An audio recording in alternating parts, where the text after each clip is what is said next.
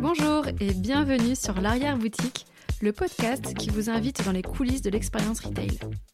Je suis Audrey Gallier, consultante dans les domaines du retail, de l'entrepreneuriat et du développement de marque. Après dix années passionnantes à créer et développer mes boutiques, j'ai envie aujourd'hui de transmettre mon expérience mais aussi celle de mes invités. Pour cela, je reçois dans ce podcast des personnes inspirantes qui vous ouvrent les portes de leur boutique pour vous raconter leurs aventures. Je vous livre aussi, dans des épisodes boîte à outils, des pensées et astuces pour vous motiver et vous aider dans vos projets retail. Très bonne écoute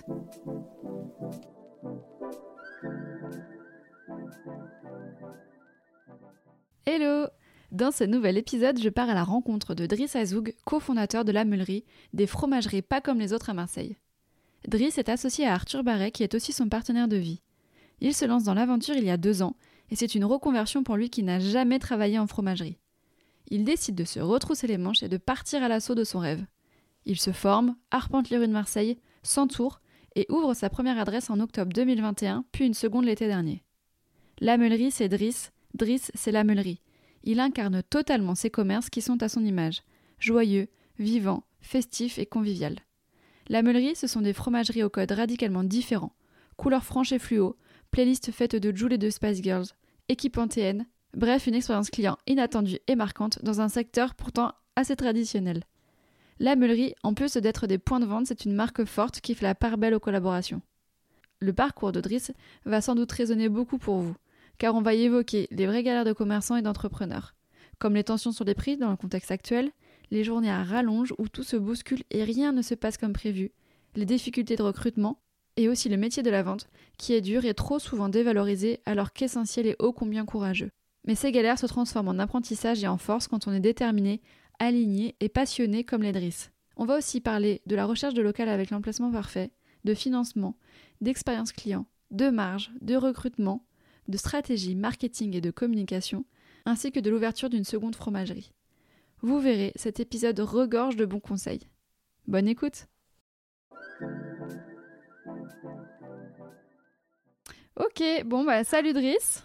Salut Audrey. Je suis ravie qu'on puisse avoir cette discussion aujourd'hui parce que je te suis depuis longtemps et je trouve que ce que vous faites est très très cool. Je laisse un peu de mystère, je vais te laisser te présenter qui tu es et euh, ce que tu fais. Bonjour, bah déjà merci à toi euh, de me recevoir sur le podcast euh, que j'écoute moi aussi depuis un petit moment. Donc je m'appelle Driss, j'ai 40 ans, je vis à Marseille et euh, j'ai ouvert euh, une fromagerie, puis une deuxième très récemment euh, qui s'appelle la Meulerie à Marseille, une fromagerie ensoleillée avec mon associé Arthur Barret. D'accord. Est-ce que c'est seulement ton associé ou est-ce qu'il n'y aurait pas un lien supplémentaire? C'est mon associé de vie aussi. D'accord. Trop chouette. Donc vous travaillez en couple? Exactement.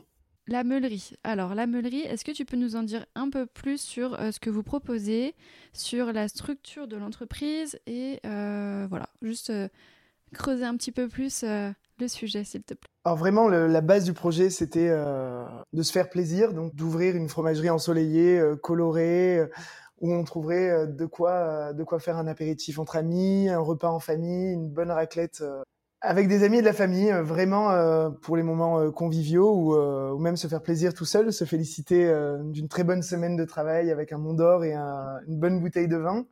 Donc la base du projet est vraiment passer de bons moments. Et ça passe aussi par l'expérience client en boutique. Donc je voulais vraiment faire une fromagerie qui me ressemble. Donc on a cassé un peu les codes couleurs, la manière de recevoir les clients dedans, la manière de communiquer sur le fromage le but était vraiment de ne pas se travestir et d'avoir un projet euh, qui me ressemble ou euh, où je me sens bien à 100% dedans euh, vu le temps que, que j'y passe. Et la première meulerie, quand est-ce qu'elle a ouvert? La première meulerie, elle a ouvert il y a deux ans, presque jour pour jour. Elle a ouvert le 28 octobre il y a deux ans. Trop chouette. Bah, ce sera l'occasion de faire un petit bilan. Exactement. Et la deuxième, elle a ouvert il y a trois mois.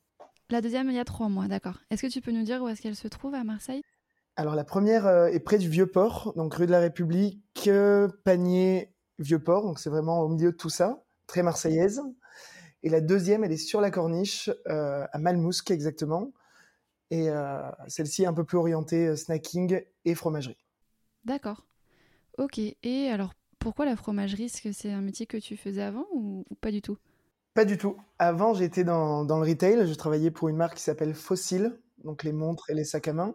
J'étais euh, directeur de boutique et euh, formateur chez eux. Et avant ça, je travaillais euh, encore dans le retail pour une marque qui s'appelle Blue Box, où pareil, j'étais store manager, gérer une équipe dans, dans, dans, les vêtements. Donc c'est vraiment déjà du commerce, mais pas du commerce de food. C'est une semi-reconversion, quoi, parce que tu es quand même devenu fromager. C'est une reconversion parce que c'est pas du tout la même manière d'appréhender, c'est pas la même manière de traiter le client, de traiter le produit. Et surtout, euh, j'avais envie de vendre un produit que j'aime depuis petit, euh, qui me rappelle mon enfance euh, avec ma maman, avec qui on mangeait tout le temps des repas fromage dès qu'on était que tous les deux. Et voilà, c'est, je trouve que c'est un produit rassurant qui a un côté Madeleine de Proust où les mamies viennent nous acheter du fromage en nous racontant leurs souvenirs d'enfance à travers le Munster, à travers de vieux fromages qu'elles avaient quand elles étaient jeunes et qu'elles retrouvent avec plaisir dans nos boutiques. D'accord. Du coup, tu t'es dit un jour, euh, j'aime mon métier, j'aime le contact client, j'aime être en boutique, mais j'ai envie d'avoir mon propre, euh, ma propre boutique et j'aurais envie de vendre du fromage parce que c'est quelque chose que, que j'aime et que j'aime partager, c'est ça? Alors ça a été un petit peu différent. J'ai d'abord voulu arrêter totalement euh, le commerce. Ah oui, t'en as eu marre. Donc au moment juste avant le Covid, je me suis dit c'est plus pour moi. J'ai donné, j'ai fait un peu plus de 15 ans entre service, restauration, boîte de nuit et en boutique j'avais plus trop la force. Je me sentais un peu, euh, un peu vidé, euh, drainé, parce qu'on donne beaucoup dès qu'on est euh, sur une surface de vente ou en restauration. On donne beaucoup de nous, beaucoup de notre bonne humeur. c'est assez usant. C'est hyper sympa, mais assez usant. Et j'avais décidé de partir dans l'hôtellerie et de faire commercial dans l'hôtellerie pour être seul dans ma voiture à écouter des podcasts. Finalement, ça a duré que quelques mois. C'était pas pour moi. Le contact humain me manquait un peu trop. Et euh, j'ai cherché, euh, j'ai cherché le projet idéal. Donc j'ai d'abord postulé euh, dans pas mal d'enseignes que j'aimais bien. Et à côté de ça, en discutant, un ami m'a dit qu'il pensait peut-être à ouvrir une fromagerie et ça a fait tilt. Et je me suis dit, mais comment j'y ai jamais pensé? Pour moi. C'était une évidence. Pour moi, les fromagers, c'était vraiment de père en fils. tu vois, c'était pas pour moi, quoi. C'était pas accessible. Et, et j'ai commandé discrètement le fromage pour les nuls de François Robin puis deux, trois autres livres. Et euh, après quelques semaines où euh, je me suis renseigné sur les formations, les stages, j'en ai parlé à Arthur, euh, qui, qui m'a dessiné le soir même en 3D, ce qui fait l'architecture d'intérieur, une fromagerie, ma fromagerie idéale. Et elle ressemble comme deux gouttes d'eau à la fromagerie qu'on a ouvert la première. C'est vraiment les mêmes colonnes, les mêmes couleurs, on a presque rien changé. c'était évident qu'il fallait qu'elle soit comme ça et pas autrement. C'était exactement ça. Alors évidemment, euh, pendant le dîner, on mangeait du fromage et euh, et il y avait euh, deux bouteilles de rouge, donc il est possible qu'il y ait eu quelques larmes en parlant de ma maman et, et de mon enfance en parlant de tout ça, un petit peu de drama. Mais c'est parti de là. Et c'est allé très très vite. C'est devenu mon associé très très vite. Il, il s'est senti impliqué par le projet. il avait vraiment envie d'y participer. Et il avait vraiment une valeur ajoutée où moi je ne sais pas faire un business plan un tableau Excel, c'est l'enfer. Je sais le faire, mais ça m'ennuie profondément. Donc, pendant qu'il s'occupait de toute la partie euh, chiffrage euh, et business plan, moi, j'ai pu me concentrer sur aller faire d'abord un stage euh, dans une fromagerie pour voir si ça me plaisait et m'inscrire à, la formation avec le CFPL, la Fédération française du fromage, pour, pour faire cinq semaines de formation accélérée et d'autres stages avant d'ouvrir. D'accord. Et ces, et ces expériences-là t'ont conforté dans, dans ton envie? Directement, dès le premier jour de stage euh, à la fromagerie Rouet, euh, je me suis senti hyper à l'aise. J'ai trouvé les, euh, les gens qui passaient la porte de la fromagerie hyper contents de venir. Donc c'est vraiment un choix d'aller dans une fromagerie. Tu n'es pas obligé d'aller faire tes courses dans une fromagerie. Donc les gens viennent pour un bon moment, donc c'est trop bien. Les échanges sont, sont super sympas on te parle de leur enfant et les gens te parlent de leur enfance, euh, du fromage de leur enfance, des, repas en famille. Enfin, c'est top. Un échange au top, j'ai adoré. Donc, tu as mis combien de temps pour te former en tout? Alors, j'ai fait plusieurs semaines de stage dans des euh, fromageries différentes et euh, cinq semaines de formation avec le CFPL.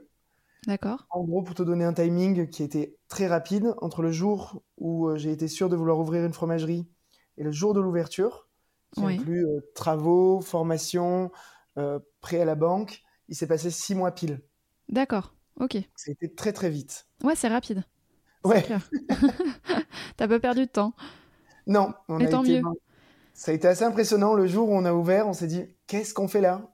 On est En fait, c'était juste une discussion autour de, de verres de vin et de fromage, et là, il y a une boutique, mais que s'est-il passé? Exactement. Et puis, euh, j'avais jamais coupé de raclette. mes stages, je les ai fait en été. Ouais. Et du coup, j'avais pas coupé de raclette. Et on a ouvert donc le euh, 20 pré-ouverture 28 octobre, ouverture officielle 2 novembre. Et c'était le gros froid, donc euh, on s'est fait submerger de raclette. Donc ma première raclette, je l'ai coupée en direct avec une file d'attente dans le magasin. Ah ouais, ouais, de toute façon, euh, je, je pense que toutes les premières ouvertures, il y a tellement d'anecdotes que tu peux raconter parce qu'en fait, euh, tu te lances, mais t'as jamais fait, donc euh, tu, c'est- c'est c'est toujours un grand moment, quoi. Mais j'avoue que se retrouver à devoir couper la raclette alors que c'est une grande première, ça, ça devait être original. Bah, je suis allé derrière plusieurs fois dans la journée euh, pour pleurer vite fait et repartir en et, et rigoler. On a eu la chance d'avoir beaucoup de monde dès le premier jour, euh, un petit peu grâce à Instagram et aux posts euh, de pers- différentes personnes qui sont venues. Ouais, Et donc tu peux pas te plaindre de ça, mais c'était assez impressionnant. ouais, j'imagine, ouais, ouais, c'est tout être très impressionnant. Bah, du coup, on va en profiter pour revenir sur les, ces fameux six mois euh, entre le moment où euh, l'idée a germé et euh, le moment où tu as coupé ta première raclette sur le premier jour d'ouverture. Comment ça s'est passé? Comment ça s'est déroulé? Quelles étaient les étapes que, t'as- que, vous, enfin, que vous avez dû traverser parce que vous êtes deux? On s'est vraiment séparé les tâches. Donc Ouais. Arthur était sur les papiers de banque, sur monter les business plans selon les différents locaux qu'on a trouvés. Moi, j'ai euh, j'ai beaucoup marché dans la ville pour trouver un- le local idéal. En vrai, on l'a trouvé en 15 jours, ce qui est très rapide. Mais Mhm. tous les jours, j'allais marcher pendant 3-4 heures dans la ville et regarder les différents locaux, euh, où est-ce qu'il y avait euh, des boucheries, des boulangeries, euh, des commerces de bouche, et ce qu'il y avait autour de libre, où on irait bien et pas trop près d'une autre fromagerie. D'accord, Donc ça, c'était la première étape, c'était euh, trouver le local. d'accord. Donc en euh, fait, juste si jamais je refais encore un petit flashback, vous avez euh, eu cette discussion, il design euh, la, la fromagerie qui serait à, à- à votre image et qui serait un peu la fromagerie rêvée. Et là, tu te dis, ok, euh, c'est parti, je cherche un local. On y va, exactement. J'ai Donc, appelé mon commences. employeur dans l'hôtellerie. Euh, vu que c'était la fin du Covid, du deuxième Covid, on est... j'étais en chômage partiel. Je lui ai Ouais. demandé une rupture conventionnelle qu'il a acceptée très gentiment euh, pour que je puisse me consacrer euh, à ce projet avec l'aide euh, du, du chômage, parce qu'on a quand même de la chance en France d'avoir Oui, des aides qui te permettent de te lancer totalement. et d'ouvrir ta boutique avec une base d'argent qui rentre quand même. Nous, on a eu la chance ou le travail que ça marche dès le premier jour, Mhm. mais il n'y a pas tout le monde qui peut se payer dès le premier jour. Et euh, du coup, c'est vrai que ça nous a bien, bien aidé euh, d'avoir euh, bah, les six mois de préparation avec le chômage Ouais, et euh, la première année aussi. d'accord. Donc, euh, Donc tu décides de arpenter après les rues de Marseille, que tu connais bien parce que du coup tu, tu as grandi là-bas? Alors, j'ai grandi dans un village à côté de, de Marseille, mais euh, ça fait une quinzaine d'années que j'y vis euh, maintenant, donc euh, je connais bien Marseille. Ok, Et on, voilà, balade, échange de photos, regarder s'il n'y a pas de fromagerie trop près, s'il y a d'autres commerces de bouche pour, euh, pour profiter de la dynamique euh, Oui. d'un primeur ou euh, d'une boulangerie. Mhm. Ce sont des commerces où les gens vont presque tous les jours. La fromagerie, tu vas tous les 4-5 jours ou un peu moins même. Donc si on est à côté d'eux, les gens auront plus rapidement le réflexe de venir nous voir. En tout cas, on n'avait pas les moyens d'attendre de créer une dynamique. Oui, donc le- l'emplacement était vraiment un, un critère clé dans, ta, dans ton choix de, de local. Il te fallait quelque chose qui soit bien entouré de commerce de bouche, parce qu'effectivement, c'est vrai qu'il y a une, une dynamique qui se crée entre, entre chaque. Et donc, Oui. c'était vraiment quelque chose que, sur lequel tu as insisté et qui, qui était un peu euh, le, le critère sur lequel tu pouvais absolument pas euh, renier, quoi. T'as beau avoir la meilleure des idées, le meilleur concept, si ton emplacement n'est pas bon, il n'y aura personne. Oui. En gros, à une rue près, ou des fois même à 50 mètres près, on ne te voit pas. Oui, c'est assez vertigineux, euh, je trouve, de se dire ça, et c'est vrai, en fait. Mais c'est réel, hein. enfin, j'ai plein d'exemples euh, de gens qui ont ouvert des, euh, des fromageries en même temps que moi, et à 50 mètres près, Mhm. ben, on manque le passage. On manque le passage, et euh, Et et t'as beau ben, être très très bon en quoi. com, hein, il te manque le passage des gens devant. D'accord, donc tu dirais que en fait, euh, il, il faut un. Le passage, c'est vraiment euh, indispensable.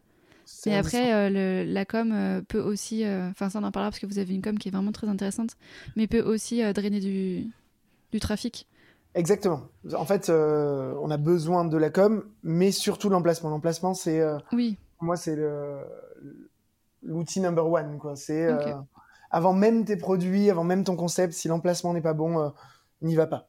S'il y a un doute, il n'y a pas de doute. Ok. Ça, ça marche pour ça. plein de choses, hein, pour, euh, Ouais. pour les associés, C'est vrai. plein de choses.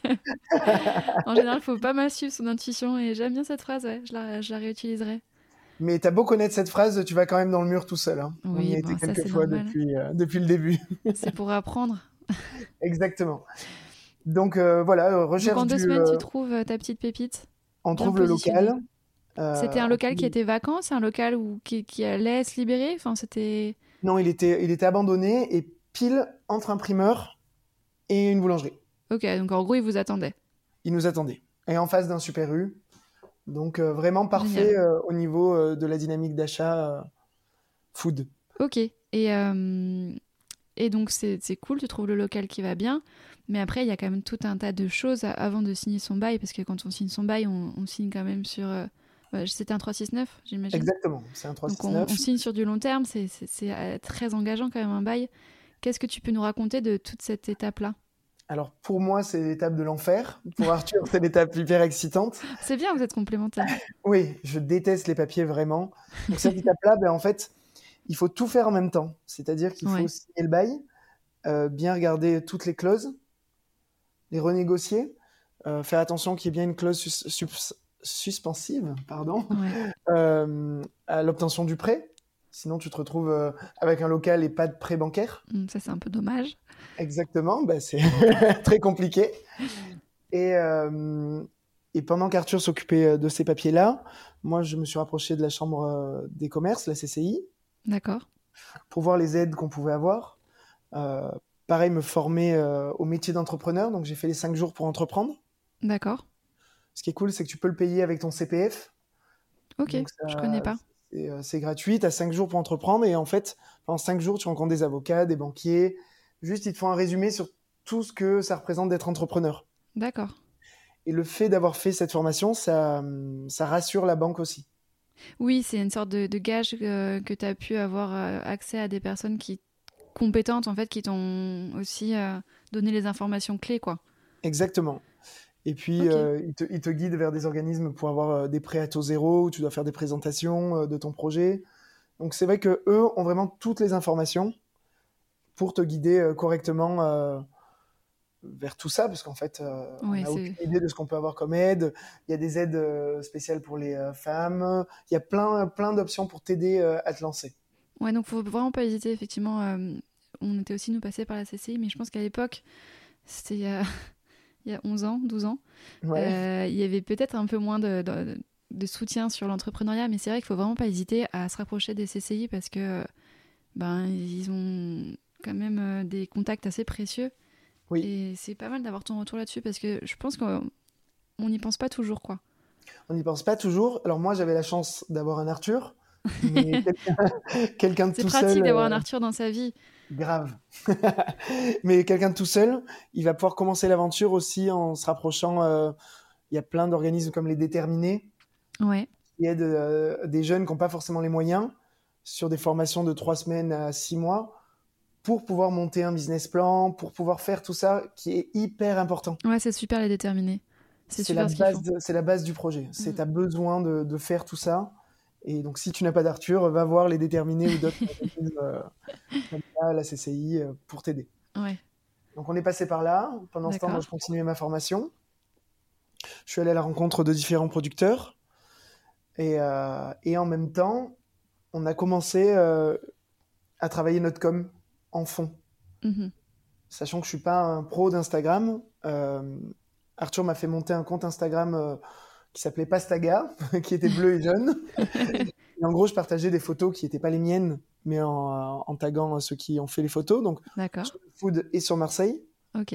Et euh, je m'imposais euh, de poster trois fois par semaine Ok. avec un feed joli. Et du coup, euh, ça m'a montré la difficulté de poster régulièrement et d'échanger avec les gens. Et ça m'a permis d'avoir une base de followers. Sur cette page, on était monté à 700-800. D'accord. Ouais, c'est intéressant de, d'avoir la démarche, je trouve, de, de, le faire en amont de l'ouverture, parce que parfois on va se dire euh, j'ouvre et puis après je commencerai à, à en parler, alors qu'en fait, euh, tout ce travail-là qui est fait en amont de communication euh, et de, de création d'une communauté, c'est hyper précieux, parce qu'une fois qu'on se lance, on est très vite dans l'opérationnel, quoi. Mais notre premier contenu avec des fromages sur une assiette marqué la meulerie, c'était des fromages de chez Grand Frais. on n'avait pas encore de fromagerie. Mais voilà, donc après euh, la fin de Pastaga, euh, deux mois avant l'ouverture, on a commencé à parler de notre projet. D'accord. Et on a annoncé aux gens qu'on ouvrait une fromagerie, qu'on changeait le nom de la page. Donc on a perdu quelques personnes, d'autres sont restées. Oui, mais au final, euh, tu, tu, disons que tu, tu affines en fait ton audience, quoi. Ceux qui partent, c'est parce que ben ils sont pas intéressés, ça sert à rien de les capter, quoi. Exactement. Et là, on a fait rentrer nos audiences personnelles. D'accord. Euh, on a partagé sur nos comptes perso pour avoir nos amis, euh, notre famille. Et du coup, on a commencé avec une base de, personnes qui était déjà de 1400, 1500 personnes euh, sur la page Facebook, Instagram, pardon, à l'ouverture. D'accord. Ok, c'est intéressant cette approche. Donc ça, en même temps qu'on montait tout ça, on commençait à travailler notre identité visuelle et notre persona cible et tout ce qu'on allait viser sur le début de la communication. Une fois que tu ouvres, tu n'as plus le temps. Ah oui, mais c'est ça, tu es pris dans le, dans le tourbillon du, de l'ouverture et du quotidien, d'ouvrir la boutique, la fermer, et tout ce que ça nécessite avant et après. quoi. Exactement, donc tu as plutôt intérêt à savoir en amont euh, quelle, est, quelle, va être ta ligne euh, conductrice et euh, ce que tu veux faire. quoi. Ouais, ouais, c'est clair. Donc voilà à peu près le début, et puis les travaux arrivent très très vite une fois que tu as eu les prêts. Donc le prêt, ça a été, ça n'a pas été trop compliqué de, de convaincre la banque? Non, on avait fait une présentation carrée avec déjà notre identité visuelle. D'accord. Et euh, Arthur est très fort en présentation. et, euh, et, honnêtement, on a eu euh, trois réponses positives le jour même. Ah ouais, c'est chouette. C'est chouette d'avoir des retours comme ça parce que c'est toujours un, un, moment de, de l'aventure qui fait peur à tout le monde et, et c'est chouette d'avoir des, des retours comme quoi c'est ça peut aussi être trois retours positifs dans la journée. Exactement. Alors c'était euh, des retours positifs euh, pour continuer avec eux. C'était pas on vous donne l'argent. Et après il fallait vraiment euh, donner tous les papiers, tout ce qu'ils avaient besoin. Mais en tout cas les trois banques étaient intéressées de nous suivre. Donc ça nous a mis tout de suite dans une position de force entre guillemets. Ouais. Où on savait que si on faisait bien les papiers, on allait avoir le choix. D'accord. Est-ce que vous avez dû faire un gros prêt? Il me semble qu'on a emprunté environ 70 euh, 000 euros. D'accord. Vous aviez un peu d'apport? bah, Ce que j'allais dire, on n'avait pas beaucoup d'apport. On avait environ 6 000 euros euh, chacun. D'accord. Donc, euh, on, a, voilà, on a, eu, on a pu avoir un prêt de 70 000 euros, 50 000 à la banque et 20 000 à taux zéro qu'on a eu à, travers la CCI. D'accord. Et voilà, après, on a bricolé ce qui nous manquait. on a bricolé nous-mêmes les meubles autour autour de nos frigos euh, pour que ça ait l'air fait sur mesure. Euh. on, a, on, a, négocié le paiement sur euh, plusieurs mois pour notre packaging qui était hyper important. On, a créé notre, notre boîte du début à la fin. On voulait vraiment à notre taille. On voulait quelque chose vraiment d'original et qui nous corresponde. Et ça se paye. Il faut commander beaucoup quand tu crées ta boîte. C'est clair. en général, c'est des grosses quantités. Il faut les stocker après ça. Il faut payer, faut stocker. Les deux galères. On a négocié le paiement et le stockage. et voilà. Et après. Euh. Et, le local que vous avez trouvé, vous aviez euh, un, comment, un pas de porte à payer ou c'était euh, juste de la location pure? Non, on n'avait pas de pas de porte. Sur la deuxième, on a eu un pas de porte assez élevé. D'accord. sur la première, en gros, c'est un groupe qui a toute la rue D'accord. Il le gère un petit peu comme un centre commercial. Donc on a des charges un peu plus élevées, mais par contre euh, l'accès euh, l'accès n'avait pas de pas de porte. Ok, d'accord. Ce qui est plutôt pratique quand t'as pas beaucoup d'argent d'avance. Bah oui, au début, oui, effectivement. Et vous aviez pu négocier des hum, franchises de loyer ou pas du tout? Oui, on a négocié le temps des travaux. Super, ça c'est chouette. Ok, et donc c'est parti, les travaux se, se, lancent. Il y en avait beaucoup de travaux à faire. Tu disais local abandonné, il était abandonné, dans un piteux état ou? Alors il n'était pas en piteux état, les murs et tout, ça allait bien, mais il fallait tout recréer euh, du sol au plafond. Ouais. Donc, euh, donc on a mis deux mois de travaux. Bon, finalement ça va?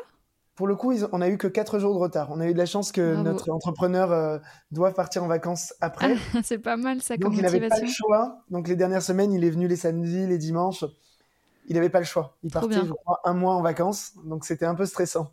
Ouais, mais c'est pas mal parce qu'effectivement, euh, vous avez ouvert donc euh, fin octobre. Et euh, j'ai cru comprendre que c'est une période qui est assez intense pour vous, l'entrée dans, dans, la saison froide, où on a envie de, de fromage réconfortant. Donc c'est sûr que s'il y avait eu du retard, ça aurait été, ça aurait été dommage, quoi. Oui, alors on nous avait déconseillé d'ouvrir début novembre. Ah on nous disait bah, attendez janvier, c'est trop fort comme période. Et euh, je suis pas du tout d'accord avec ça. C'est il faut y aller. T'as ton euh, local. Euh, ah clair. Tu payes le loyer. Et on va pas attendre. On y va et euh, advienne que pourra quoi. Oui, et puis c'est ça. On, se lance dans le grand bain et puis on s'améliorera l'hiver d'après. Au moment où on a vécu un premier hiver, enfin une première grosse saison et c'est mieux pour l'aborder l'année prochaine quoi. Oui. Puis ça fait un peu de cash mine de rien. Bah, tu fais ta trésorerie. Bah ouais, c'est ça, c'est toujours des moments qui sont hyper importants pour les mois qui seront un peu plus creux. Donc, ça aurait, été, ça aurait, été, dommage de ne pas pouvoir ouvrir à temps, quoi. Donc, euh, donc, travaux qui se passent bien, et donc, on ouvre. On ouvre. Euh, donc, on devait ouvrir le mardi. Finalement, les travaux se terminent le vendredi soir, samedi matin. D'accord. Donc, moi, je me dis, bah, c'est bien, j'ai 3-4 jours pour bien installer la boutique, ranger mes classeurs. et euh, Arthur me regarde, me dit, pas du tout, on ouvre demain matin, quoi. Dès qu'on est prêt, on y va, on fonce. Donc, on a annoncé notre ouverture pour le mardi 2 et on a ouvert le samedi matin. Il pleuvait des cordes à Marseille, donc je me suis dit tant mieux, il y aura pas trop de monde. Que des Exactement. On a ouvert, euh, on a fini le ménage à 10h45. À 11h, on a ouvert les portes. Et il me semble qu'on a fait 70 euh, tickets ce jour-là. C'est génial. Et euh, on s'est fait un peu engueuler par nos amis, parce qu'il y a 3-4 personnes qui sont passées par là, qui avaient des comptes assez connus à Marseille, qui sont venus acheter du fromage, qui ont posté dessus. Donc finalement, nos amis sont venus en fin de journée, avec du champagne, avec le magasin plein. Donc c'était un joyeux bordel euh, fromager. Mais c'est ça qui est, qui est chouette, c'est des souvenirs qui sont forts, quoi. C'est les ouvertures, en général, c'est toujours des moments euh, hyper marquants, quoi. Et surtout si ça se passe aussi bien, c'est cool. C'est ça, c'est trop bien. Et le dimanche matin, pareil, ça a hyper bien marché. Ouais. Et donc, dimanche 13h, je ferme. Et là, je n'ai plus un fromage. Dommage. donc, ouverture le mardi, et sachant que les commandes se font à une semaine. D'accord. Ah oui, donc tu as euh, donc toujours. Là, tu dis euh, comment je vais faire. Et heureusement que j'avais, j'ai un, euh, un de mes fournisseurs qui est aux mines. Donc, c'est un peu comme Ringis. D'accord. Tu peux aller chercher tes fromages en direct. Alors, il n'a pas tous les fromages, mais il a une bonne partie. Et du coup, euh, me voilà euh, avec euh, ma petite Smart et des glacières dans la nuit de dimanche à lundi et de lundi à mardi à devoir refaire un magasin entièrement. Tu t'y attendais pas du tout? Pas du tout. Et toute la semaine, je me suis levé à 4 heures du matin pour pouvoir aller aux mines chercher des fromages. Pour réassortir à chaque fois le magasin. Ah oui, puisque j'avais raté du coup les commandes. Elles se font au maximum le dimanche pour livraison du jeudi.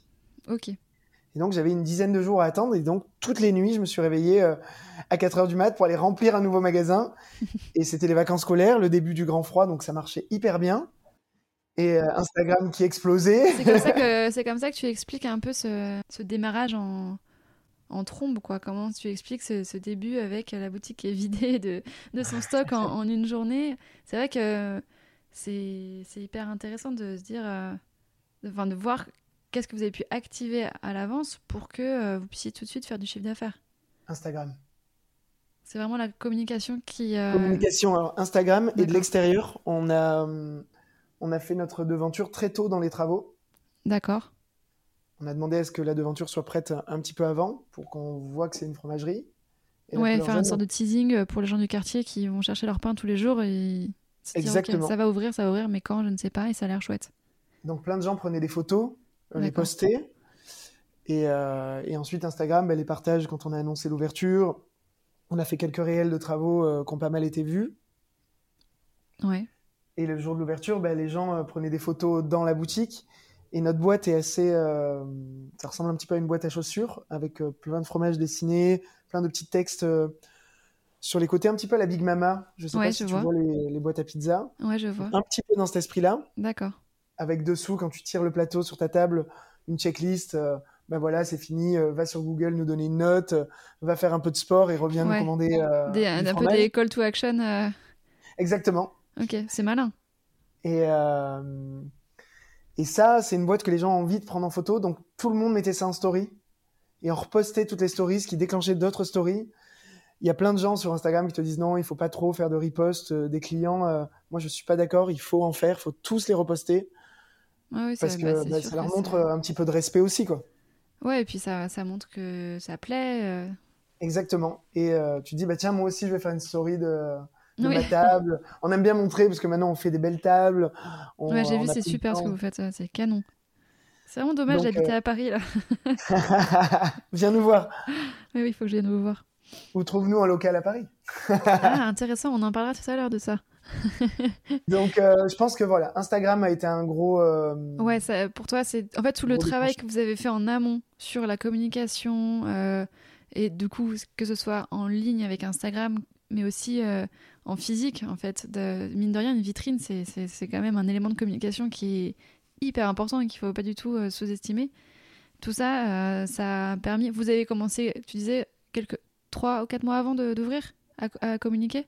Alors, euh, l'Instagram euh, Pastaga, on l'a commencé euh, quatre mois avant. Et, sur la meulerie, fromagerie, deux mois avant. Ouais. D'accord. Donc, tout ça, en fait, ce, travail en amont, il a permis que le jour J, ben, il y ait déjà une attente et il y ait déjà de la clientèle, quoi. Exactement. Et après, il me semble aussi que ce qui a aussi aidé, c'est qu'il y ait une personne derrière. C'est Arthur, très tôt dans notre communication, a choisi de, de m'utiliser moi oui, pour incarner euh, la marque. Exactement. Et donc, il n'y avait pas qu'une fromagerie, il y avait une personne, c'était la fromagerie de Driss. Oui. Et, euh, et c'est vrai que tu le vois sur les, euh, les photos, ça marche beaucoup plus quand il y, a moi, Arthur ou quelqu'un de l'équipe avec des fromages ou en train de faire quelque chose qu'un fromage sur une table. Bah ouais, ça humanise énormément aussi le, le métier et la boutique. Et tu as, envie de venir parce que les fromages sont bons, mais tu as aussi envie de venir parce qu'il y a des passionnés derrière qui savent t'en parler, qu'ils ont une histoire qui te qui te parle et que tu as envie du coup euh, à ta manière de participer à cette aventure. Oui, c'est exactement ça. Et du coup, ça déclenche aussi euh, des articles de presse. Oui. Donc très vite, parce qu'Instagram a bien marché, euh, la Provence est venue, la Marseillaise, plein de, de médias locaux. Oui. Et donc sur un mois, on avait deux, trois articles par semaine. Ah oui, donc c'est un énorme soutien. exactement, qui donne envie, tiens, je veux pas rater d'aller voir Ouais. Oui, il y a, un truc qui se passe, il faut que j'aille voir. Exactement. Et en plus, ils ont l'air trop cool. C'est exactement ça. Et on a fait une fromagerie Instagrammable. Donc les gens ont envie de se prendre en photo euh, dedans, devant notre néon, devant euh, le fond euh, bleu, bleu clin. Ouais. Je pense que le mélange de tout ça et évidemment de bons produits, mais ça, j'ai même pas en parler, ça paraît logique. Oui, bah en fait, en fait, si tu veux, d'une certaine manière, tout ça, ça peut faire un bon démarrage. Et après, si jamais les produits sont pas à la hauteur de toute la promesse, euh, c'est là que ça peut s'effondrer et que ça peut ralentir. Ce qui est absolument pas votre cas, au contraire. Donc, d'une certaine manière, ça suffit à, aussi prouver que euh, il faut avoir une, bonne offre derrière pour que ça continue, quoi. Exactement. La bonne offre, le bon prix et euh, le, bon, le bon local, le bon endroit. Et du coup, sur l'offre, si tu peux nous faire juste un petit, un petit tour de ce que vous proposez dans les deux boutiques alors, sur la... vais pas me faire la liste de tous les fromages, mais est-ce que, euh, est-ce que vous avez euh, que du fromage ou est-ce que vous proposez euh, aussi de l'épicerie fine Alors, on a entre 60 et 80 fromages selon les périodes. D'accord. Chèvres, brebis, vaches, de toute la France, un petit peu d'Italie, d'Angleterre et d'Espagne. D'accord. Et Suisse, évidemment. Et après, côté épicerie, on a, on a du vin, on a de l'huile d'olive, on a des tapenades, on a des chips, on a des crackers, on a des œufs frais, on a des yaourts, on a pas mal de choses d'épicerie, de crèmerie, euh, tout ce qui va pour l'apéro et euh, ou, un dîner. D'accord. Ok. Et maintenant, on a des t-shirts. ah mais oui, j'ai vu, son canon. et dans la deuxième, on a, on a implanté le snacking, donc euh, une gamme de quatre sandwichs et d'un grilled cheese. D'accord. Qu'on va, qu'on va, commencer à développer peut-être sur la deuxième aussi en début d'année prochaine. Ok. Et est-ce que cette offre, elle a été amenée à, évoluer avec le temps? Est-ce que quand tu as ouvert, vous aviez. Euh, enfin, j'imagine que, que oui, mais ce qui est intéressant, c'est de savoir comment et comment vous l'avez fait évoluer. Mais en général, quand on ouvre, on, a une offre qui est assez restreinte parce qu'on ne sait pas, on veut tester. Et euh, souvent, après, on a les retours clients qui font qu'on se dit mince, ça, j'y ai pas pensé, c'est vrai que c'est intéressant. Est-ce que ça vous est arrivé ou tu avais au contraire prévu déjà quasiment ce que tu proposes aujourd'hui? Non, non, j'ai fait comme tout le monde. J'ai ouvert, j'avais peur euh, des premières commandes. Genre la première commande de 2000 euros, et, euh, ça me paraissait énorme. Alors tu vois, maintenant, euh, j'en fais les yeux fermés de 5000 euros. ouais. Et évidemment, tu prends ce que t'aimes au début. Donc, les clients ont aidé à monter notre gamme. D'accord. Au fur et à mesure des échanges et, et du temps. Et tu apprends, et puis au bout d'un moment, tu as envie de commander d'autres choses, tu t'ennuies avec la gamme que tu as, donc euh, elle évolue tout le temps. D'accord. Et puis je reviens sur Instagram, euh, même les fermiers ou les producteurs de vin sont sur Instagram. Et dès que ça marche un peu, bah, ils viennent automatiquement vers toi, te présenter leur gamme, t'envoyer des échantillons euh, de sauces piquantes. Ouais. De... Là, on est en train de développer une gamme de sauces piquantes Trop bien. Un peu plus euh, pointue. Et, euh, et c'est trop cool, ça permet de changer un peu. Et euh, même nous, de pas faire la même chose tous les jours. Ouais, oui, oui, c'est sûr que c'est important de ne pas s'ennuyer dans son business parce que ça se ressent et en général, si toi tu t'ennuies, et au bout d'un moment, les clients aussi, quoi. Exactement. Et puis tu travailles ta, ta- aussi ta marge avec le temps. Ouais. Donc, Oui, du coup, comment t'as- t'abordes ça? Comment ça se passe la marge sur ce type de produit? C'est à peu près du x2. C'est D'accord. pas une marge énorme. Ouais. Surtout que c'est du périssable, alors ça doit être toute une gestion Alors, aussi de.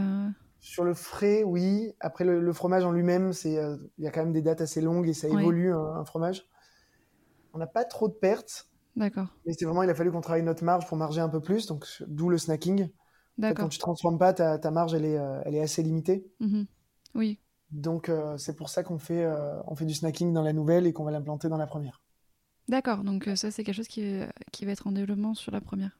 Exactement. Après le premier bilan, tu comprends que ton chiffre d'affaires n'est pas ta marge. oui. oui, bah oui, il y a une différence. C'est dommage ça. c'est un peu dommage. Il y a pas mal de ponctions en chemin. euh, Ouais. Il se passe Et des pareil, trucs, ça fond. vu que c'est la partie d'Arthur, euh, moi j'ai juste le choc à la fin, des mo- à la fin du mois. J'ai Bah, j'ai fait tout ça en chiffres, je comprends pas pourquoi, pourquoi il reste que ça. Ouais. Ouais, ouais, donc effectivement, euh, la marche, c'est c'est vrai que c'est un point qu'il faut, euh, qui est crucial et, et parfois dans la, dans la définition de ces prix, euh, bah, c'est pas toujours facile parce qu'il faut réussir à pouvoir proposer des prix qui soient abordables pour tout le monde. Enfin après, tout dépend de son positionnement, mais c'est vrai qu'il faut, il faut bien le prendre en compte et, et, et pas se dire euh, c'est pas grave, je margerai un peu moins, mais au, au final je vendrai plus. Enfin, il faut quand même avoir quelque chose de solide parce que Non, on ça, est- ça marche pas. Ah ouais, ouais, c'est clair. Je l'ai fait. hein. Tu l'as fait? Ouais, tu, fait donc tu confirmes. année, ça marche pas du tout.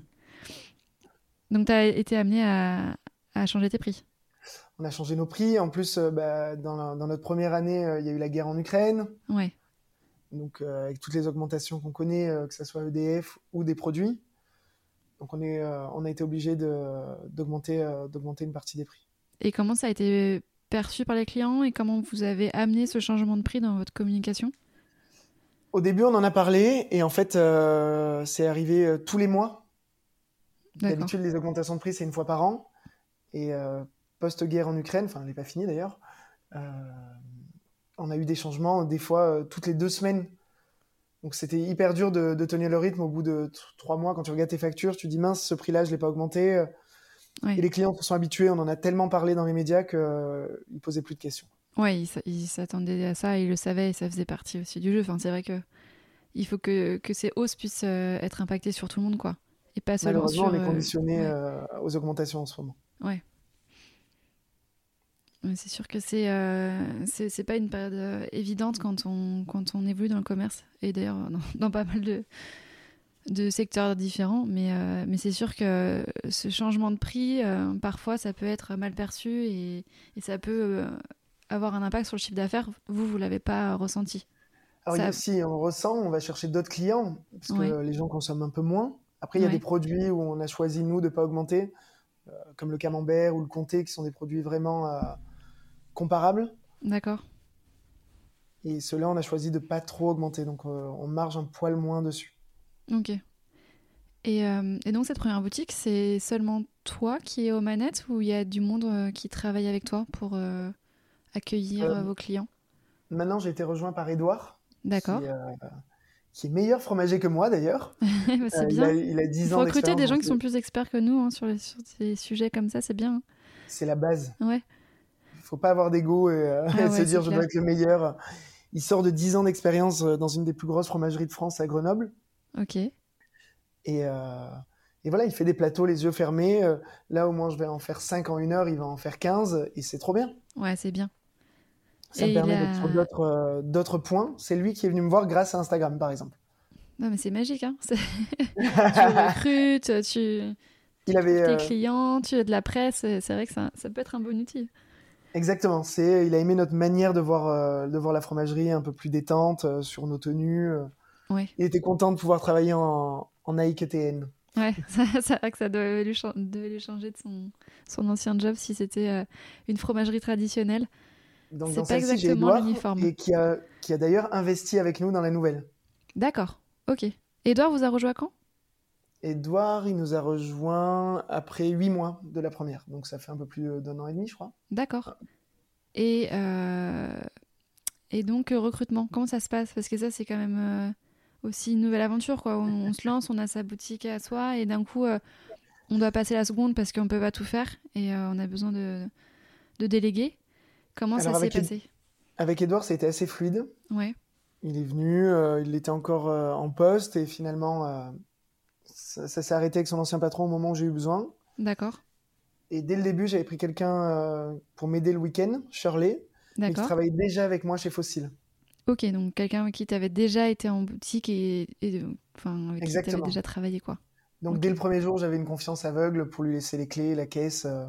Ouais, ça c'est chouette de pouvoir s'entourer de gens déjà de confiance quand c'est les premiers recrutements et les, les premiers moments où on doit déléguer. Ça peut permettre de le faire en étant plus détendu. Exactement. Et là, sur la deuxième, on avait choisi euh, de s'associer à quelqu'un. D'accord. Lui euh, permettre d'investir et d'avoir 30% dans la nouvelle pour que la personne soit investie et on aimait bien le fait de pouvoir euh, donner, donner une chance à quelqu'un. Alors ça s'est pas passé comme on voulait, donc on s'est très vite séparés après quelques semaines d'ouverture. D'où bien choisir ses associés.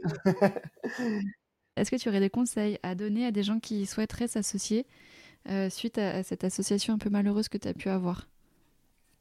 Pacte d'associés. Je n'ai rien d'autre à dire. Faites un pacte d'associés hyper carré. Euh, c'est un moment jamais euh, cool. Avec Arthur, on a fait un pacte d'associés comme si on se séparait. Je, je, c'est vrai que moi, c'est quelque chose que j'avais fait aussi avec mon associé, qui est un peu bizarre parce que tu parles que des, des situations les plus terribles. Mais en même temps, il euh, ben, faut bien en parler. Et une fois que c'est fait, c'est écrit, c'est noté, on passe à autre chose. Et, et, voilà, si tu te retrouves dans une situation pas cool, euh, tu peux le ressortir. Exactement, pacte d'associés et euh, surtout de, de, tout signer avant l'ouverture. D'accord. On se dit pas, bon, ça on verra après. Non, non, non. Tout doit être carré avant. Ouais.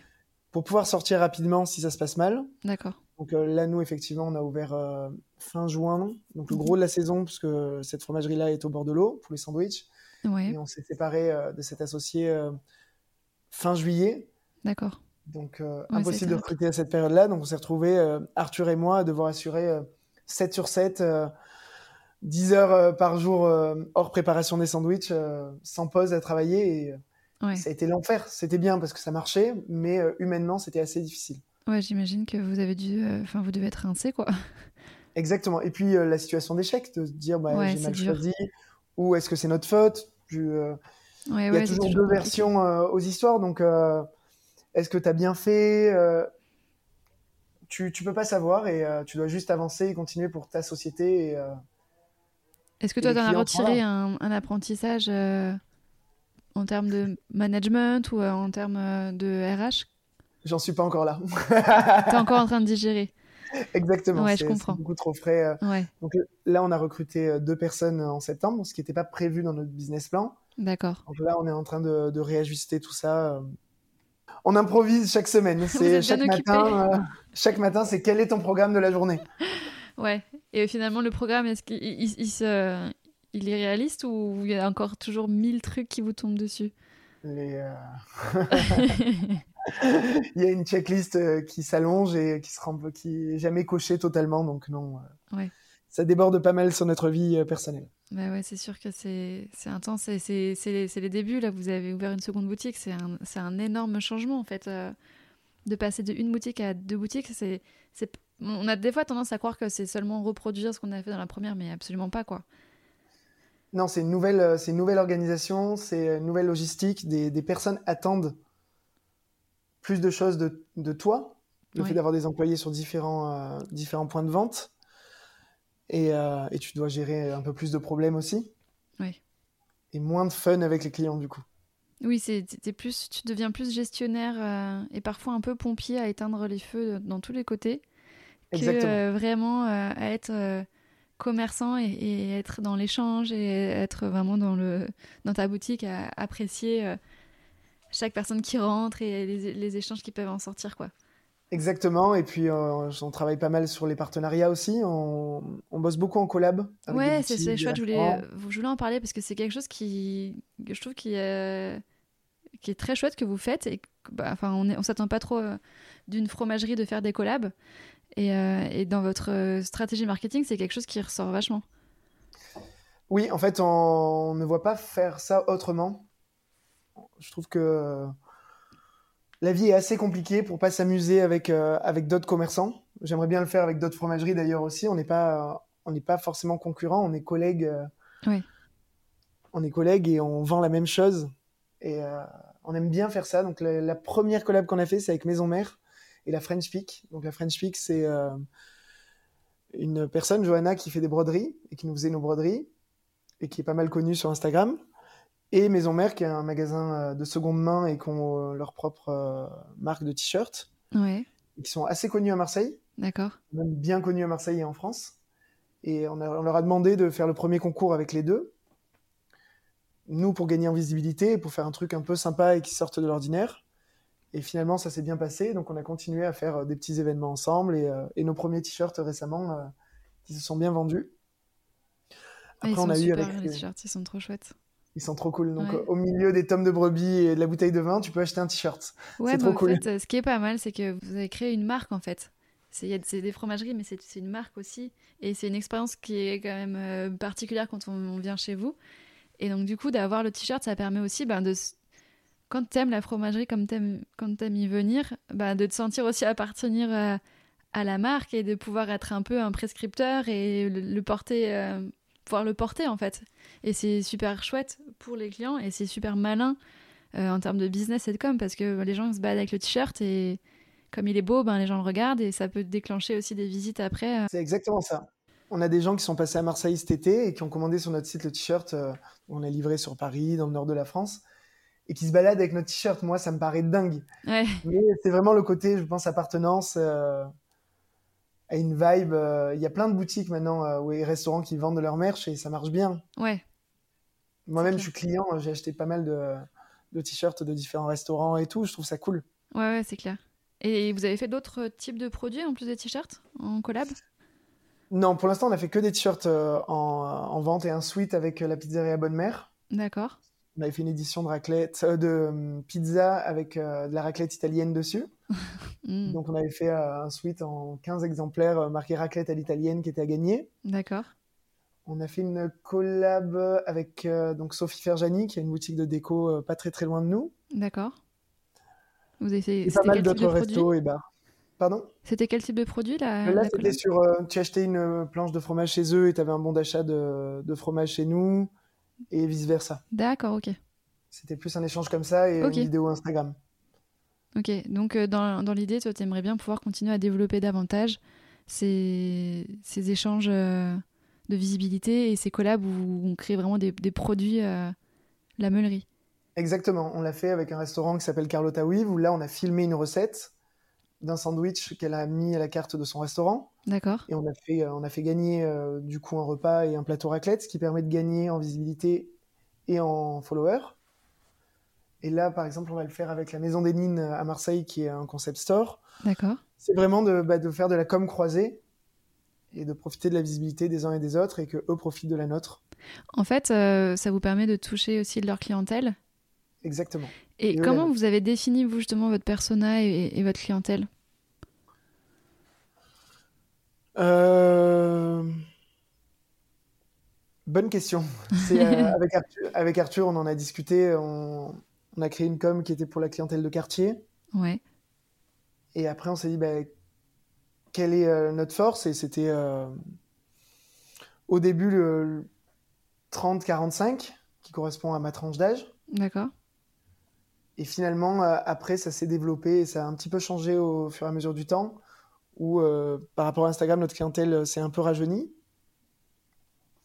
Mais euh, je n'ai pas la bonne réponse sur ça. Je suis désolé. Bah, il n'y a pas de bonne réponse. Hein.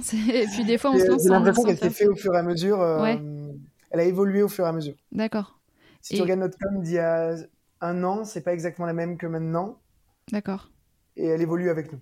Elle évolue avec, euh, elle évolue avec vous et elle évolue aussi peut-être par rapport à, à, ce que vous pouvez euh, observer de, de, la clientèle euh, réelle que, que, vous avez. Parce qu'entre s'imaginer une clientèle cible avant d'ouvrir et puis après l'ouverture, il y, y, a souvent des ajustements à faire.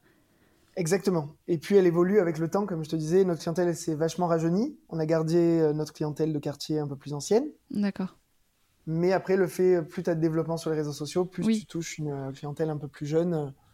Bon, sachant qu'il y a même des mamies sur Instagram. Hein, Mais euh, au début, il me semble que 50% euh, de notre clientèle Instagram était 35-50. Et maintenant, 60% c'est c'est 20-35. Ah oui, donc ça c'est quand même bien rajeuni. Ok. Exactement. Et c'est une clientèle qui est fidèle en boutique? Qui est fidèle en boutique. Oui. Mais après, les autres sont restés. C'est juste euh, la base Instagram euh, de followers a augmenté, comme nos clients. Et ça a juste évolué. Ok. Les anciens sont toujours là. Fidèles au poste. Exactement. Et comment, tu, comment vous fidélisez? Comment vous faites? Parce que j'ai compris comment vous faites pour faire venir du monde. Vous, vous, avez des bons produits, vous savez bien en parler, vous avez construit quelque chose qui est un endroit qui est désirable, on a envie d'aller et euh, on a envie de, qu'on a envie de découvrir parce que c'est beau et, et puis c'est ça respire la joie et, et, le soleil. Mais comment on fait pour euh, fidéliser? Qu'est-ce que vous avez mis en place? Il faut que l'expérience qu'ils ont vue en ligne soit la même en boutique. Moi, mon but, c'est que chaque personne qui rentre passe un bon moment, qu'on ait un mot ou qu'à un moment on arrive à échanger, rigoler euh, et se détendre un peu. C'est vraiment l'expérience client qui est hyper importante. D'accord. Donc c'est être un peu un de tes enjeux? Mais voilà, que, euh, que tu retrouves la même chose que tu as vu en ligne sur un article ou en passant devant notre devanture, que tu le retrouves en boutique dans l'échange avec nous. Et systématiquement Faut pas que. Donc c'est un peu l'enjeu pour le recrutement. Oui, oui, bah, bien sûr. Mais c'est comment est-ce que tu vas transmettre Parce que comme les choses sont construites aussi beaucoup autour de toi, de ton énergie et de, de voilà, c'est ton projet. Euh, comment, euh, c'est toujours un peu compliqué, comment tu transmets ça aussi à tes équipes pour qu'ils euh, prennent le relais et qu'ils puissent euh, aussi être dans, cette, euh, dans cet état d'esprit-là. quoi. Alors j'essaye qu'ils restent eux-mêmes avec une touche de peps en plus. ça va pas marcher tout le temps. Comme je te disais, on est tous des humains. A des jours avec et des jours sans, c'est normal. Et le commerce, vraiment, c'est pas facile tous les jours, effectivement, de, de faire le poker face quand, euh, quand les chiffres sont pas là, ou quand on est fatigué, quand on a des problèmes personnels et qu'on doit accueillir avec le sourire, c'est pas toujours facile. Mais de rappeler que c'est vraiment une scène. Une fois qu'on passe, euh, qu'on passe la, la, porte euh, de la réserve, c'est, une scène, c'est un spectacle. Et, et on doit faire plaisir aux gens. Donc, ma première expérience de boulot, c'était chez Disney Store ouais. en 2000. Et ils appellent ça les backstage, là où on se change. Ok, je savais pas. Donc la scène, c'est euh, le magasin, le floor. Ok. Et euh, tous les gens qui travaillent pour Disney, même au parc, c'est des cast members. Ah ouais. Qui font partie du casting, donc c'est un film. Énorme. Mais c'est vrai, que c'est un peu ça. Ça devrait être ça pour tous les gens qui sont en rapport avec le public. C'est euh, on doit être ce qu'on vend en ligne. Ouais. On n'a pas à ramener nos problèmes aux clients. En tout cas, au maximum. Ouais. Oui, oui. Nous, on essaye de ne pas parler euh, des augmentations. Euh, on s'est fait cambrioler avant l'été. Ah mince. Au magasin, euh, sur Instagram, on a juste marqué bah, on est fermé aujourd'hui pour problème technique. Ouais, d'accord, vous n'avez pas, pas besoin de rentrer dans les détails, hmm. c'est nos problèmes. Ok. Après, c'est ma vision, mais je trouve que le client a juste, doit juste passer un bon moment. Oui, oui. il y en a certains avec qui on parle un peu plus, mais dans l'ensemble, on doit juste leur faire passer un bon moment. Ok. C'est intéressant comme, euh, comme approche. C'est sûr que parfois, il y a aussi l'approche euh, autre où on partage tout, euh, aussi beaucoup les galères, parce qu'on a l'impression d'embarquer les clients dans l'aventure entrepreneuriale à 100%. Mais, mais j'entends j'entends Moi, c'est pas ma vision. Ouais, ouais. C'est pas ma vision. Il y a d'autres fromageries qui, qui, partagent effectivement les, les, galères et ça marche avec, avec leur audience et leurs clients ou euh, qui vont vraiment euh, partir sur, euh, sur le tout bio ou sur, sur des, gros combats qui sont très bien pour eux. Moi, en tout cas, ça me correspond pas. J'ai pas envie de, de communiquer là-dessus. D'accord. J'ai envie de, de, communiquer que sur le bonheur et le fait de passer une bonne journée, d'être souriant et, euh, et on va se régaler avec un plateau de fromage en famille et des amis. Euh. C'est ce qui me plaît. C'est ma manière de voir les choses et c'est ce que j'ai envie quand je vais dans une boutique. J'ai envie de passer un bon moment et j'ai envie que les gens qui viennent chez nous euh, passent, un, passent juste un bon moment et que ce soit tous qui se souviennent. Ils ont passé un bon moment, ils ont bien mangé, pas plus, pas moins. Ouais, ok. Et du coup, c'est quoi un peu tes ingrédients pour euh, faire passer un bon moment à tes clients? Bah, Tu leur demandes comment ils vont, euh, tu détends un petit peu l'atmosphère, euh, tu évites les sujets un peu, un peu piqués, tu vois. Genre, en ce moment, bah, souvent quand ils rentrent, bah, en ce moment, c'est dur avec ce qu'on voit aux infos. Ouais. Moi, je vais pas donner mon avis. Je parle pas de politique, je parle pas de. J'ai pas d'avis sur sur la guerre, sur, sur tout ça, je, je vois pas d'intérêt à creuser. Mhm. Alors oui, c'est dur, c'est dur à, voir, on, est, on voit des images hyper difficiles. Euh, notre l'EDF a vachement augmenté, il a triplé, mais euh, j'essaye d'éviter le sujet, de partir sur quelque chose de plus drôle, euh, en disant bah, c'est bon, vous allez vous, vous rassurer avec un monde d'or. ouais. Ou en plein mois d'août, en même temps, c'est ça, tes arguments ils sont clairs en fait. C'est ce que tu proposes à manger, c'est tout. c'est bon. Euh, exactement. C'est bon bah, et ça servi avec le sourire euh, dans une boutique qui est super colorée. Du coup, ça fait aussi du bien de voir de la couleur. Bah voilà, c'est plié. Ils repartent avec leur packaging qui est, qui, est, qui est, trop, qui est super bien pensé et euh, avec plein de, messages positifs. Et il n'y a plus qu'à déguster quoi. Exactement. Moi, c'est cool. C'est un, peu, c'est un peu une vibe qu'on a envie et de vendre et qui est cool pour nous aussi. Ça te permet d'oublier tes problèmes pendant, euh, pendant quelques minutes. Ouais. Ok, et il euh, y a un truc que je, que, que, je voulais voir avec toi, parce que je trouve que vous avez quand même une stratégie marketing et de com qui est super élaborée, qui est super intéressante. Et euh, je me demandais si tu avais quelques tips à, à, donner aux gens qui nous écoutent, qui, qui sont... Enfin, pour qui c'est un peu dur, qui c'est pas quelque chose qu'ils maîtrisent bien, le marketing, ils savent pas trop par quel bout prendre la chose. Est-ce que tu as, des conseils à leur donner sur euh, voilà, comment, comment mener une stratégie marketing et de com qui soit impactante et, et à leur image? Alors encore une fois, euh, si vous n'avez pas un Arthur, il y a des choses très simples. Il y a Canva qui permet de faciliter euh, tout. C'est une application ou un site internet qui, qui permet d'utiliser les mêmes couleurs tout le temps, choisir une typo et, et d'avoir une logique de communication sur, ton, branding et choisir, euh, choisir ce sur quoi tu vas communiquer, alors que les fromages, tes fermiers si c'est une fromagerie, ou si c'est sur les vêtements, et de préparer du contenu en amont. D'accord. C'est de se bloquer une demi-journée pour faire plein de contenu que tu vas voir pour poster au fur et à mesure.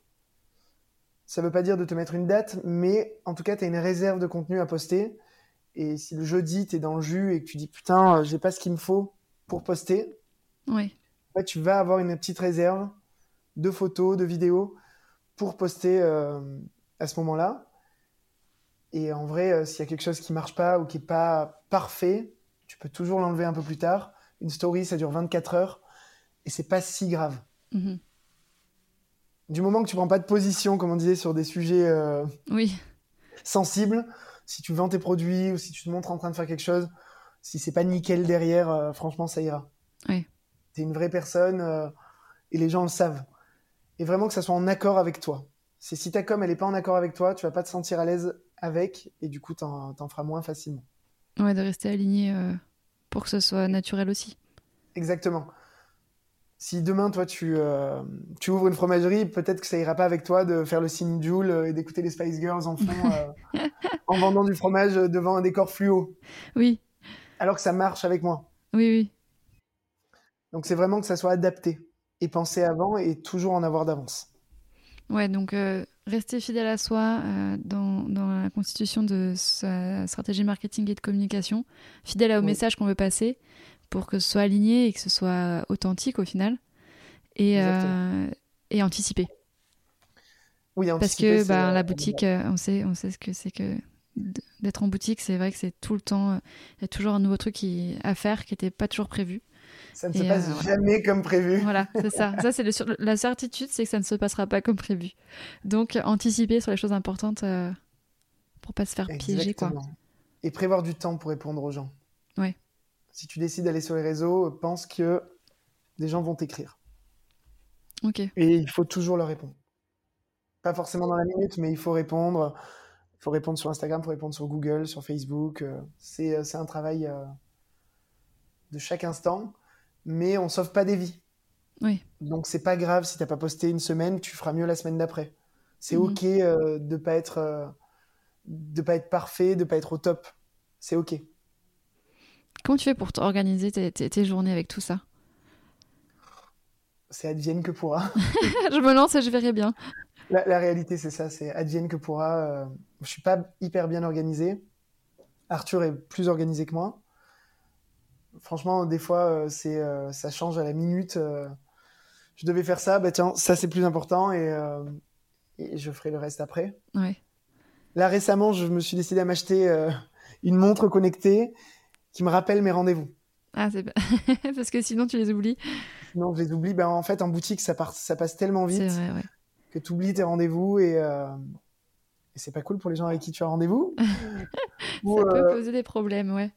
où tu laisses partir un vendeur avant et, euh, et d'un coup tu vois des, euh, des gens arriver, c'est pour une dégustation de vin et tu es tout seul en boutique. Ouais. Ils ont fait la route pour venir te voir, donc c'est Mauvaise surprise, du coup.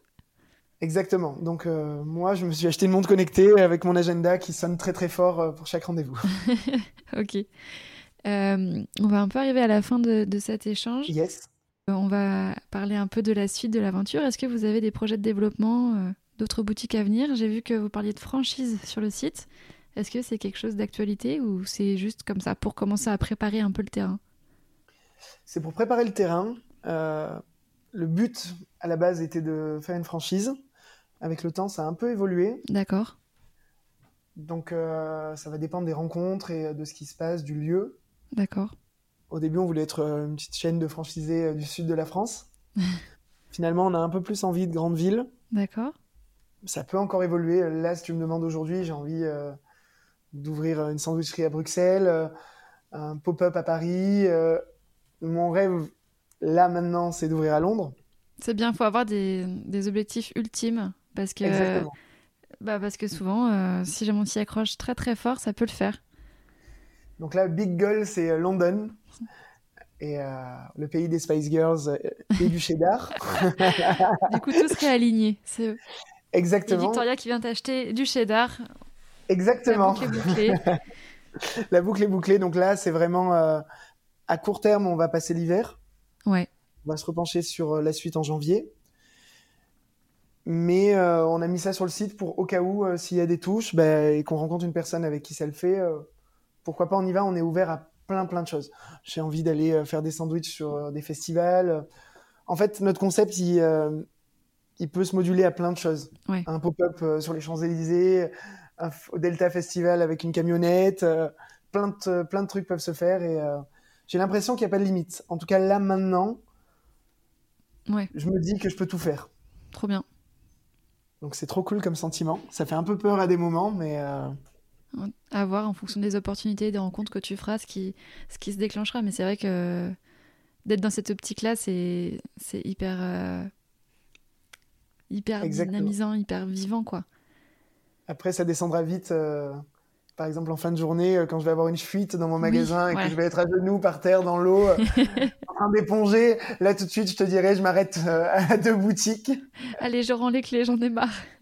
D'où le bon côté d'avoir un, un associé euh, qui est la personne avec qui je suis, ou Ouais, pour les moments de down, on, on se remonte. On n'a jamais les moments de down en même temps. Ouais, ça c'est bien. C'est mieux. Et euh, du coup, on se dit ça va aller. Et, on, ouvre, on ouvre une bouteille de rouge, un bon fromage et, euh, et hop, Ça ça, va mieux. Ouais. non, mais c'est vrai que c'est chouette de- que vous puissiez euh, avoir un duo comme ça qui est solide. Où, Je l'aurais euh, jamais fait seul. ouais. Jamais. Jamais je l'aurais fait seul. Jamais j'aurais été au bout des papiers, ni même de l'aventure. pour ma part, c'est pas possible. Non, mais c'est c'est vrai que de travailler en équipe et de travailler à deux, c'est c'est super puissant. Et, et, euh, et je l'ai vécu aussi euh, avec mon associé, euh, qui est toujours une amie très très proche.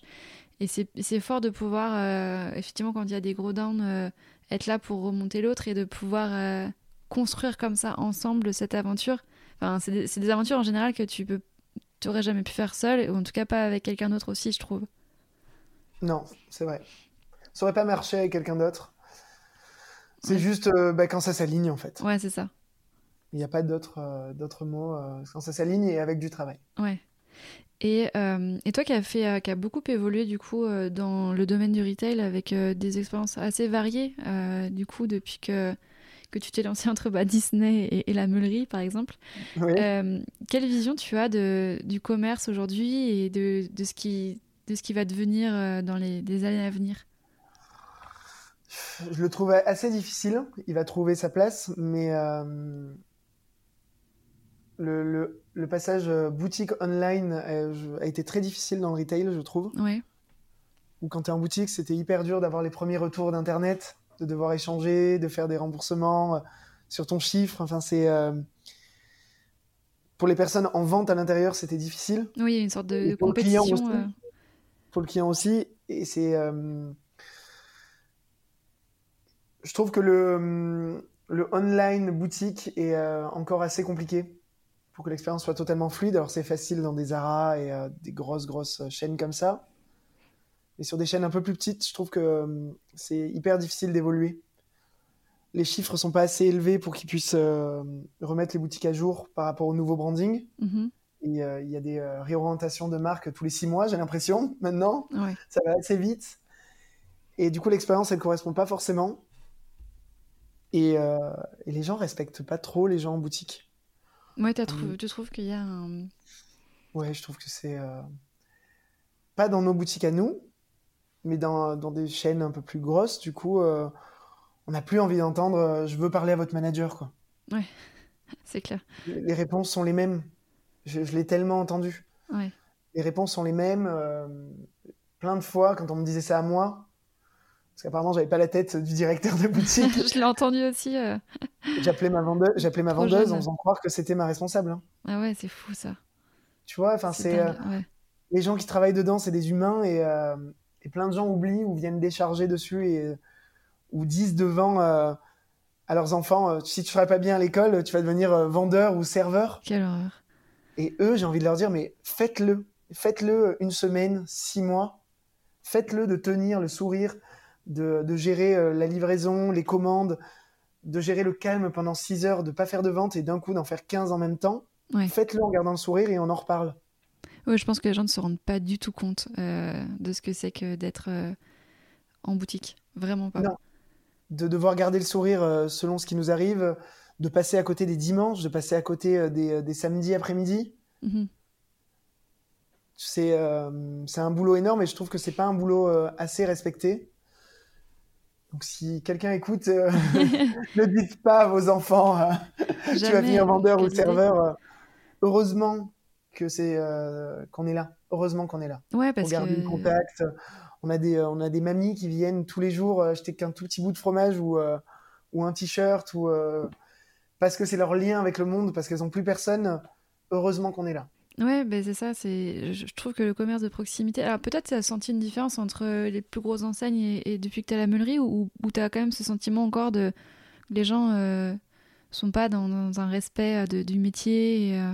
Non, la meulerie c'est pas pareil ou dans les autres métiers de bouffe. J'ai l'impression, en tout cas, c'est mon projet. Donc les gens, tu es entrepreneur. Oui. Donc même dans le regard des gens, tu es quelqu'un de mieux. Tu sais, tu as monté ta boutique, alors que pour l'instant, je gagne moins bien ma vie que quand je faisais 35 heures chez Fossil. Mais aux yeux des gens, euh, j'ai monté un projet, donc je suis quelqu'un de mieux, et c'est pas du tout le cas. Je suis la même personne qu'avant, et euh, c'est pas parce que je suis patron. Euh, je suis patron, j'ai juste plus de galères, plus de trucs à payer, et moins de temps. Ouais, non, non, mais c'est vrai que c'est important de le dire que, que d'être en, vente, d'être en boutique, d'être vendeur, conseiller de vente, peu importe comment on l'appelle, c'est vraiment euh, c'est dur et c'est des beaux métiers. C'est des beaux métiers, c'est des métiers qui créent du lien. C'est genre c'est des métiers de service et c'est des métiers qui sont euh, tout le monde ne peut pas faire ça effectivement. Donc c'est euh, voilà le changement. je trouve qu'avec le temps, c'est devenu un peu plus dur. Les gens ont moins de temps, on n'a plus envie d'attendre. Et ça se retrouve en boutique. Mm-hmm. On n'a plus envie d'attendre 15 jours pour recevoir une pièce. Donc c'est un peu l'évolution, c'est pour ça que je suis parti, euh, en tout cas du retail, euh, centre co et, euh, et grandes marques. Alors que c'était une expérience cool, j'ai rencontré des équipes, ma directrice Europe et mon directeur de région sont encore mes amis.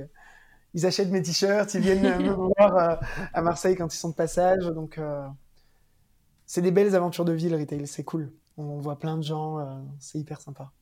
Ok. Euh, bon, on a, on a fait un bon tour. Je pense qu'on aurait encore pu parler de plein de trucs.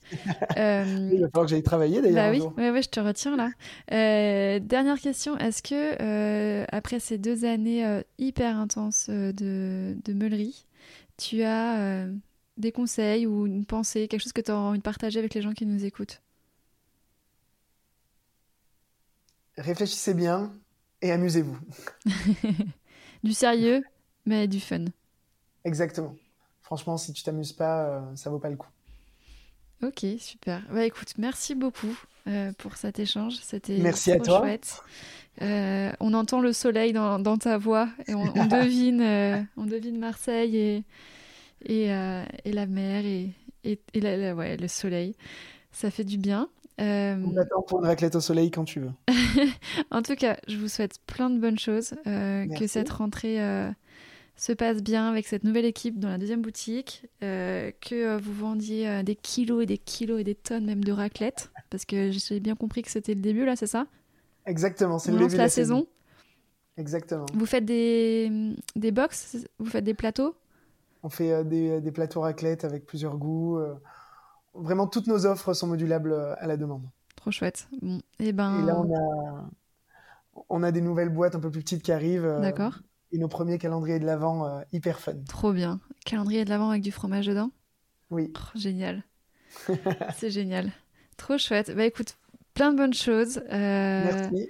J'aurais adoré avoir Arthur aussi en enregistrement, mais c'était un peu compliqué techniquement. Mais euh, bravo à vous deux pour euh, ce parcours et puis euh, vivement la suite. Merci beaucoup. Salut. bonne chance pour ton, ton podcast. Merci. Salut Driss. Et voilà, j'espère que cette interview vous a plu. Merci pour votre écoute. Si vous souhaitez soutenir l'arrière-boutique, vous pouvez laisser 5 étoiles sur votre plateforme d'écoute et le partager à celles et ceux que ça pourrait intéresser. On se retrouve dans deux semaines pour un nouvel épisode boîte à outils. À bientôt!